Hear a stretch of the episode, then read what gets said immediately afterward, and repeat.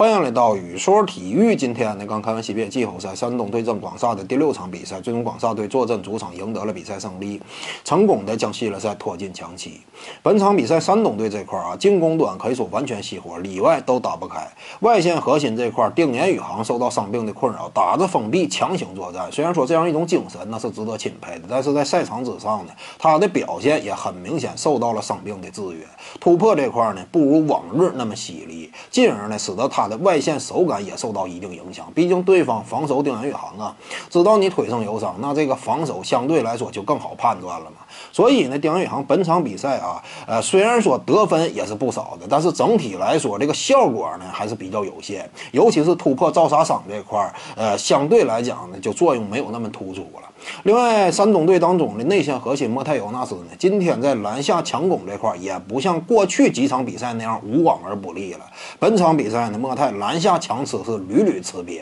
而且呢，即便是成功造犯规之后，他的罚球也是一如既往的惨淡。因为我们清楚莫泰这名球员啊，他属于一种比较特殊的类型，三分球这块那是比较精准的，中投也是能投的，但是呢，唯独罚球这块，从他的 NBA 生涯一直到现在的 CBA 生涯，一直都是相。当惨淡的罚球命中率常年徘徊在五六成之间，这个呢与他自己这样一种能投善射的球员属性来说，两者之间是比较诡异的。今天也同样如此，莫泰尤纳斯呢在罚球线上浪费了大量的机会，所以呢山东队啊整个上半场呢被对手领先了二十七分之多。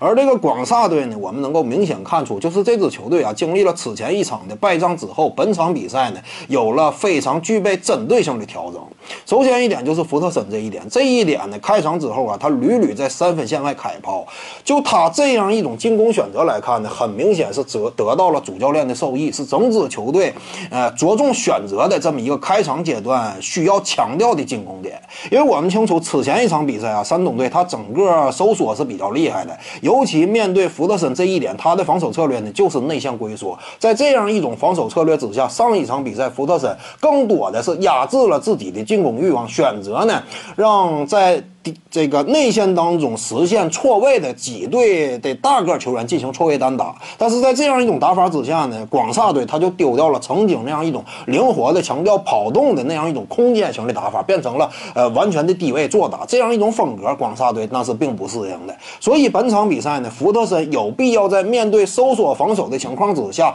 打出自己的进攻火力，进而呢希望通过自己在三分线外建立威慑来改变对方的防守策略。开场之后呢。我们看到福格森啊，三分线外也是频频命中，整个上半场的三分球六中三，给了对方这样一种比较大的压力。还有一点呢，也是广厦队有意为之的，在三分线外建立威慑，进而改变对方防守策略的这么一个重点打法，那就是林志杰在比赛当中呢，广厦队很明显有意识的为林志杰做这样一种底线绕掩护之后外拉的三分球投射，这样一种投射的打法呢，我们看到山东队啊，在上半场。阶段基本上大个也是不换防的，但是在这样一种不换防的情况之下呢，林志杰那我们清楚，这是一名资深射手，他的投射威胁那是相当大的。在这样一种你不换防的情况之下，那么面临的就是林志杰的空位出手，而这样一种空位出手呢，本场比赛整个上半场阶段，林志杰四中三也是给对方难以承受的这样一种压力。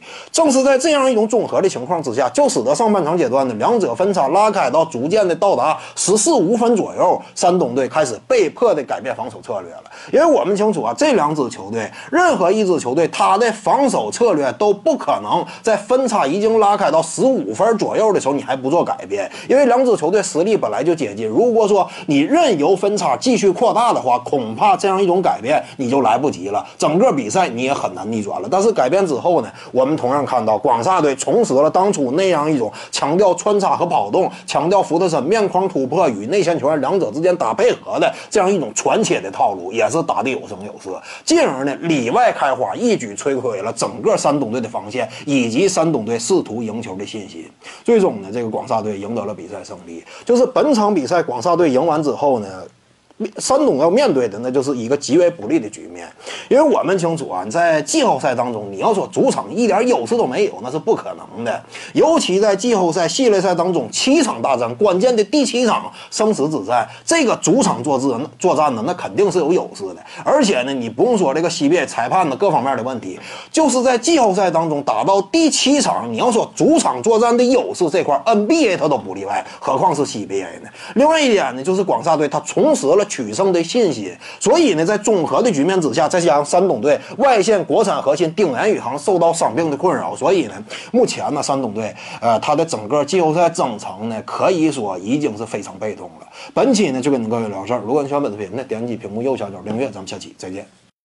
各位观众要是有兴趣呢，可以搜索徐静宇微信公众号，咱们一块儿聊体育。中南体育独到见解就是语说体育，欢迎各位光临指导。